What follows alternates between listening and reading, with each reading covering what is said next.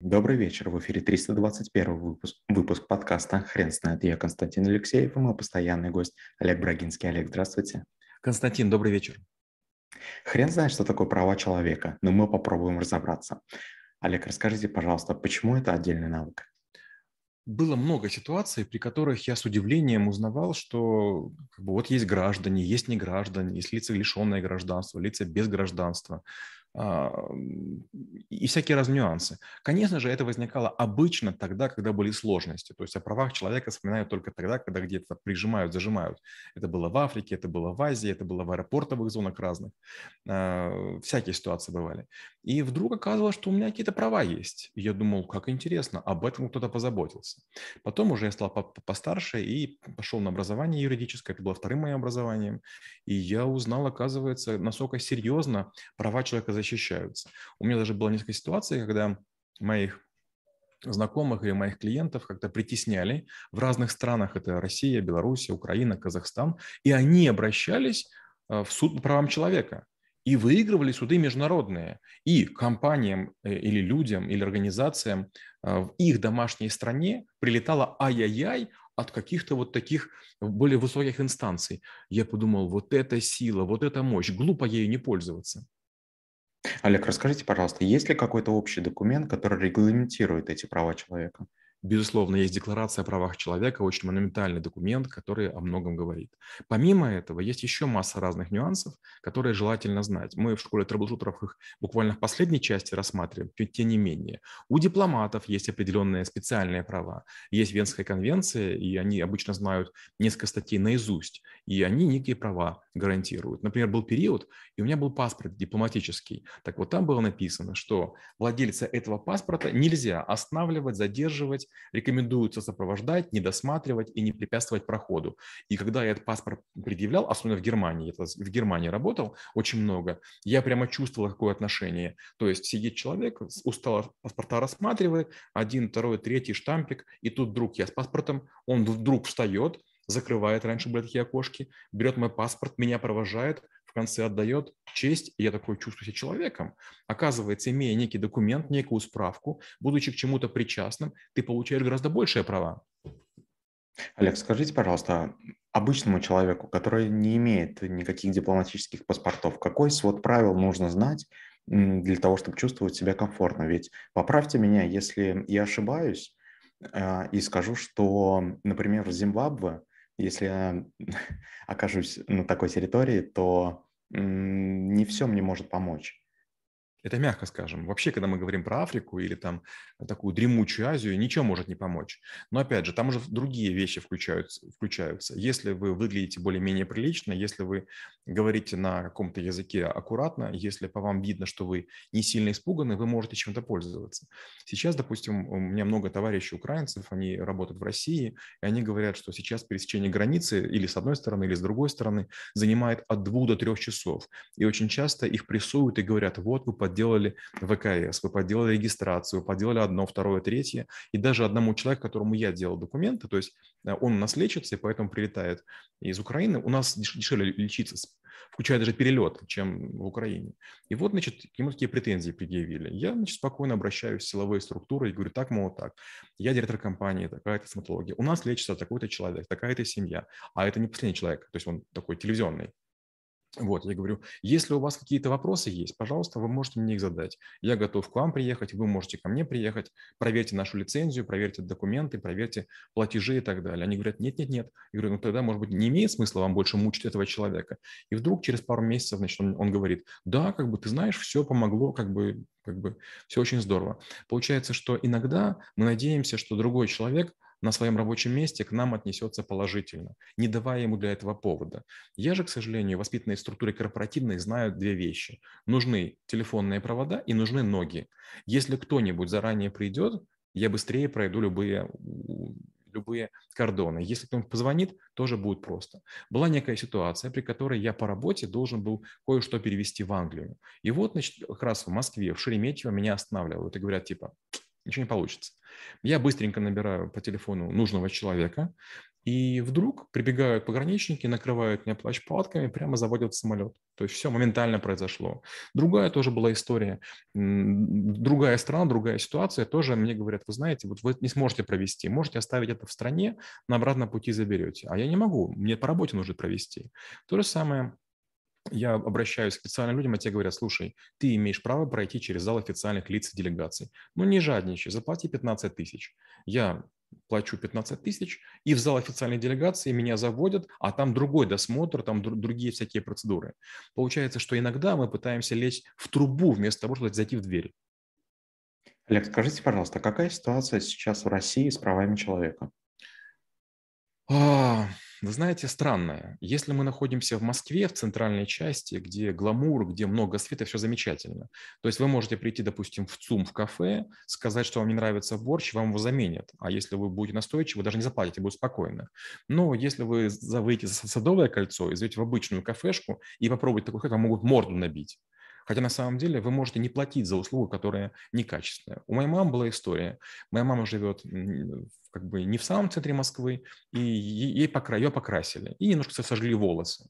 И вот как бы ей сказали, типа, вы должны платить. Она в слезах говорит, Олег, мало того, что мне плохо покрасили волосы, еще и деньги требуют. Я говорю, мам, ну посиди, попроси кофе и так далее. Я приехал с правом потребителя, говорю, вот есть права потребителя. А у меня же на моем уголке потребителя они есть в клинике, я поэтому взял их, говорю, ребята, я такой же, как вы, только я директор своей компании, я все эти вещи знаю. Вот право потребителя. Услуга оказана некачественно. Варианта есть два. Или вы возьмете с нас деньги, я не против, я заплачу. Но, к сожалению, потом мы будем долго бороться. Я рекомендую вот что. Я к вам претензий не предъявляю, а вы как бы деньги с нас не берите. Потому что если вы деньги возьмете, я буду вынужден на вас наезжать. Или другой пример.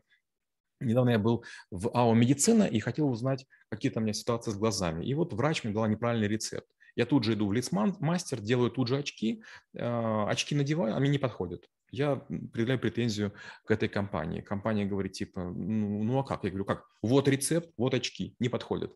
И получается, формально у меня есть права даже э, вот, востребовать те деньги, которые были оказаны неправильно. То есть если вы перелечиваете зубы, если, допустим, у вас начали волосы выпадать, если вы отравились, вы имеете право. В моем магазине есть вкусвилл сеть магазинов, которые заявляют, если вы приносите нам продукты, даже без чека, мы как бы всем возвращаем. Мы в этом доме живем, мы мимо них ходим день и ночь. Пару раз мы покупали у них продукты, которые просрочены. Мы пытаемся прийти, они говорят, нет, мы не можем их вернуть. У нас даже чек есть. Они говорят, нет, нет, нет, вы нас обманываете. Если быть настойчивым, честно говоря, конечно же, можно очень серьезно их взуть, но стоит ли время терять? То есть очень часто мы своими правами не пользуемся, потому что кажется, что на это нет времени. Но иногда, когда это какая-то большая история или серьезный урон, надо обязательно этим пользоваться. Олег, дайте, пожалуйста, несколько рекомендаций человеку, который, возможно, поедет на ту, на ту территорию, которая ему не знакома. Какие правила ему нужно запомнить в сфере прав человека? Но в первую очередь нам все-таки прочесть Декларацию о правах человека. Это первое. Второе, нужно понимать, что если ваша территория считается более приоритетной, то, скорее всего, вас не обидят. Было очень интересно, были митинги, кажется, в поддержку Навального в Москве, и показывали видео. И там, значит, толпу загоняют, какой-то там автобусик, и вдруг один человек говорит, я американец. Ему говорят, американца в сторону. То есть любой, кто скажет на ломаном английском «я американец», его, по сути, отпустят. Такой интересный лайфхак. И наоборот, если, допустим, вы из страны подчиненные, ну, скорее всего, вам попадет. То есть в, в Казахстане, когда были массовые волнения, киргизов избивали просто пачками. Ничего сделать нельзя. Третья важная вещь. Нужно понимать, на каком уровне отношений дипломатические. Допустим, мне в Германии предлагали, давайте сделаем немецкий паспорт. Я такой, о, круто, круто. А потом мне американцы объяснили, послушай, немцы в дипломатии очень вялые, очень такие испуганные, они за своих не стоят. Вот мы, американцы, мы стоим. И мне сделали некий американский документ. Не паспорт, конечно, но другой документ. И знаете, что когда вы показываете паспорт британский или документ американский, все очень внимательны во всем мире, потому что как бы понятно, что могут пушки заговорить. Я, конечно же, утрирую. Еще одна важная вещь – это, ну, хотя бы какие-то основы надо знать, что есть право там на, на жизнь, на свободу, перемещение. Очень здорово, если вы даже документы прочитаете, что написано в ваших правах, что написано в вашем паспорте. Например, паспорт не подлежит передаче. Вы не имеете права его передавать. А очень часто вы берете катамаран на прокат или лодку где-нибудь в Крыму или там где-нибудь, а он говорит, дайте паспорт залог. Да права не имеют. Или другая история. Вы куда-то едете, к маме, к папе, на дачу, и вдруг шлагбаум перегорожен. Сейчас такая шлагбаумная война идет по всей территории СНГ. Люди говорят, с вас 50 рублей. Так вот, если вы живете в этой зоне, никто не имеет права с вас этого требовать. Олег, расскажите, пожалуйста, а как вы преподаете навык в школе трэбл-шутеров? Я все время говорю вот что, что в школе большинство навыков все-таки это как затравка. Вот мы как будто бы показываем красивую обложку, интересный тизер, какие-то там вещи говорим. Мы, наверное, выдаем процентов 20 или 25 информации. То есть дальше уже, если мы преподавали бы, и у нас тоже было бы все менее и менее интересно. Но обычно знание – это время. То есть нужно по ложечке эти знания скормить. Но я говорю вот что. Есть права, которые неотъемлемы. И если вы их не знаете, это ужасно. Недавно я видел видео, в котором а, какой-то полицейский наезжает на какого-то человека. И тот вдруг говорит, а почему? Он говорит, ну, по Конституции, такая-то статья. И называет статью, которая на единичку больше, чем всего статей в Конституции Российской Федерации. Если вы не знаете правила дорожного движения, если вы не знаете Конституцию, если вы какие-то минимальные вещи не знаете, ну, конечно, вам будут по ушам ездить. Любой человек, у которого подвешен язык, который говорит на сленге, сленге, похожем на юриспруденцию, он нам скажет, вы знаете, сегодня всех светленьких расстреливают с трех часов дня. Мне не очень нравится такое правило, потому что я светлый. Олег, скажите, пожалуйста, а вы знаете, насколько сложно подавать заявление в суд по правам человека? А, учитывая, что я учился на юриспруденцию, э, я бы хотел бы сказать, что это несложно, но это не так. А, многие мои знакомые, многие мои родные, многие мои даже коллеги иногда просят меня очень простую писульку написать. То есть почти в каждом суде, почти на каждом сайте есть многочисленные шаблоны. Я не могу понять, почему взрослые люди, имеющие одно, два, три образования, не могут заполнить. Но мне все время говорят, ну так ты же программирование. Ты умеешь программировать? Мы не умеем, не требует нас этого. Поэтому, знаете, такая интересная штука. Если вы умеете ездить на велосипеде, вам кажется, что если кто-то не умеет, он какой-то не такой. Это же так просто. Или плавать, например. Но есть люди, которые не умеют плавать. И вот как бы что с ними делать? Я считаю, что несложно. Другое дело, что, конечно же, не с первого раза. Во многих организациях есть образцы, которые позволяют это сделать. Я только пример приведу. Мне нужно было получить в России сначала ВНЖ, потом, а, нет, первое было РВП, потом ВНЖ, некие документы, чтобы находиться. Я должен был ездить в Сахарово. Это очень далеко от Москвы, такое маленькое гетто, такая микротюрьма, очень странная история. И вот, значит, ты туда приезжаешь, и там документы в окошко подаешь, просидев в очереди, там находят первую запятую неправильную и возвращают и ты вот в этот день ничего не можешь сделать. Я прихожу, спрашиваю, а есть какие-то варианты? Мне говорят, за 5 тысяч можем сделать консультацию. Я плачу 5 тысяч, и мне в моем документе находят две ошибки. Я тут же их правлю, подаю в окошко, и все замечательно. Большинство людей надеется обойтись без юриста. Но, к сожалению, э, знаете, вот вы не сможете приготовить большую рыбу на маленькой сковородке. Если проблема больше, чем ваше разумение, вам нужен специалист, вам нужен повар, юрист.